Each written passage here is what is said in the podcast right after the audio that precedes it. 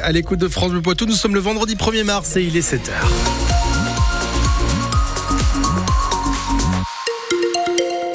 La grisaille et la pluie vont toujours nous accompagner sur la Vienne et les Deux-Sèvres tout au long de la journée, majoritairement une bonne grosse partie du week-end. Les températures pour ce matin, elles sont comprises entre 6 et 8 degrés et ne devraient pas dépasser les 11 degrés au meilleur de cet après-midi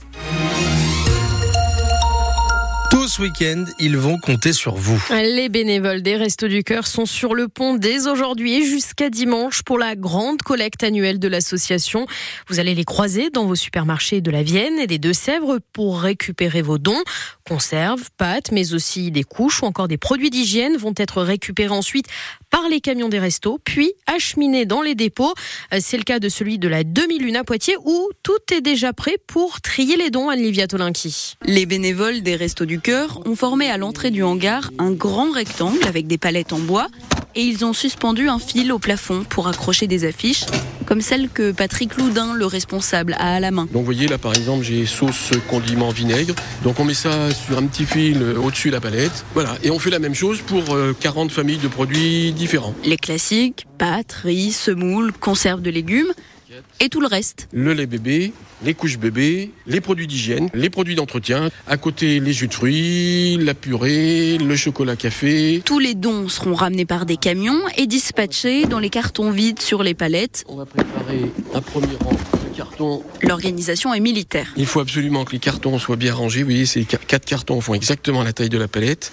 Il faut surtout pas que ça dépasse pour pouvoir tout bien ranger. Ah, ça rentre au millimètre dans nos dépôts. Reste maintenant à espérer que les bacs se remplissent jusqu'à dimanche. Gilberte, qui s'occupe de l'inventaire, n'est pas rassurée. Il va pas faire beau la conjoncture économique, l'inflation. Il y a plusieurs facteurs qui vont entrer en ligne de compte. Euh, on a un petit peu peur de faire moins que les années précédentes. L'an dernier, les habitants de la Vienne avaient donné 85 tonnes de produits. Le record local est de 89 tonnes. Et le reportage d'Anne-Livia qui est à retrouver aussi en vidéo sur francebleu.fr et sur votre application ici. Et on le rappelle, France Bleu est la radio partenaire des Restos du Cœur. Vous pourrez d'abord d'ailleurs suivre ce soir dès 21h le concert des Enfoirés sur TF1 et donc en simultané euh, sur France La mairie de la Vienne peut-elle investir dans une coopérative maraîcher Oui, c'est la question posée hier au tribunal administratif de Poitiers après le recours de la préfecture de la Vienne contre la mairie de Poitiers. Elle reproche à la municipalité son entrée au capital de la SIX Ceinture Verte à hauteur de 30 000 euros. Une coopérative qui permet aux maraîchers de s'installer aux portes de la ville. La rapporteure publique est allée dans le sens de la municipalité et a conclu demander donc le rejet du recours de la préfecture. On va vous expliquer pourquoi dans le prochain journal à 7h30. Dans les Deux-Sèvres, les résidents et les salariés de l'EHPAD des Jardins du Château d'Eff près de Niort euh, vont être fixés sur leur sort le 21 mars prochain. Cet EHPAD fait partie des 43 gérés par Medicharm en France. Le groupe privé a annoncé hier son placement en liquidation judiciaire. Les offres de reprise seront donc étudiées le 21 mars prochain. Les Deux-Sèvres à l'honneur du Salon de l'Agriculture ce vendredi avec le concours de la race partenaise et la présentation de la nouvelle marque pour promouvoir les produits Made in 79. Cette année, une vingtaine de producteurs de Sévrien sont présents au Salon de l'Agriculture. 7h03 sur France Bleu Poitou. Le procès de l'attentat de Strasbourg s'est ouvert hier à la Cour d'assises spéciale de Paris. En décembre 2018, shérif Shekat tue froidement 5 personnes et en blesse 11 autres au marché de Noël de Strasbourg.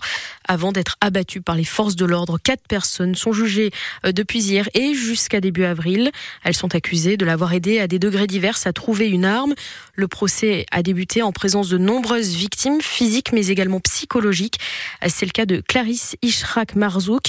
Elle était responsable de la sécurité d'un magasin devant lequel le terroriste a tué et blessé plusieurs patients, passants. Pardon. Elle raconte Attention, c'est un témoignage fort, poignant, mais aussi très difficile à entendre. La première balle, quand elle est partie, euh, non, j'ai pas réalisé. Je me suis pas dit que c'était au fait euh, un attentat, quoi que ce soit. C'était plus un, bruit. Je me suis dit c'est un pétard. Deuxième tir, le temps que je me retourne, où je vois les trois balles qui sont parties, c'est les trois flashs. Là, je comprends en fait, c'est un attentat. Du coup, voilà. J'ai pas réfléchi. Euh, quand j'ai vu le monde qui courait, le monde, les gens tombaient, se levaient et tout ça, du coup, je suis sortie direct, ouvrir les portes pour faire rentrer le maximum de personnes. Alors j'ai fait rentrer 65 personnes de l'extérieur et euh, je les ai mis en sécurité. J'ai porté secours pour les personnes qui étaient à terre. Alors le premier c'était Monsieur Migalidi, il était déjà décédé malheureusement quand j'ai pris le pouls avec la balle en tête. Euh, voilà. Sortir le matin pour aller travailler et ne pas rentrer le soir, c'est très difficile et surtout quand je vois les enfants euh, grandir sans père, c'est très difficile. Aujourd'hui, vendredi, deuxième jour du procès, donc, c'est consacré notamment au parcours de l'auteur de l'attaque, Shérif Shekat,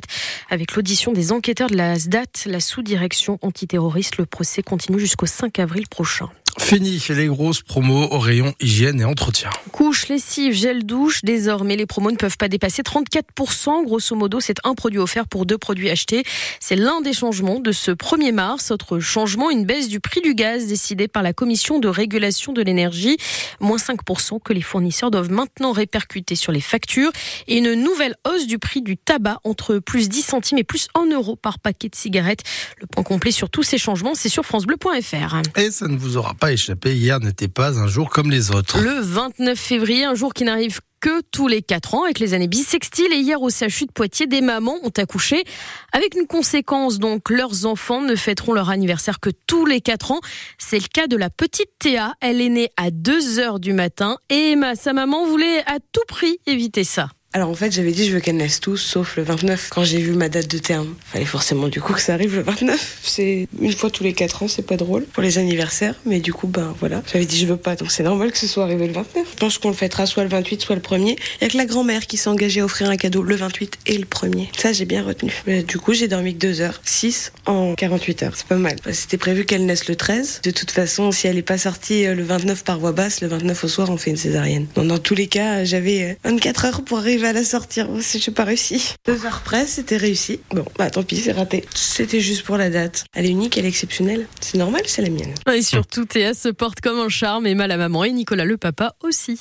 Les chamois niortais jouent à 15h cet après-midi. Et non pas à 19h30 comme c'était prévu à la base. Florian, le match a été avancé à cause d'une panne de l'éclairage à René Gaillard. Les chamois qui affrontent Marignane pour la 23e journée de National. Pour la 22e journée de Pro B, les basketteurs Poitvin, eux, reçoivent Chalon-Reims ce soir. Et pour la reprise du championnat, ça se passe à l'Arena Futuroscope, coup d'envoi à 20h.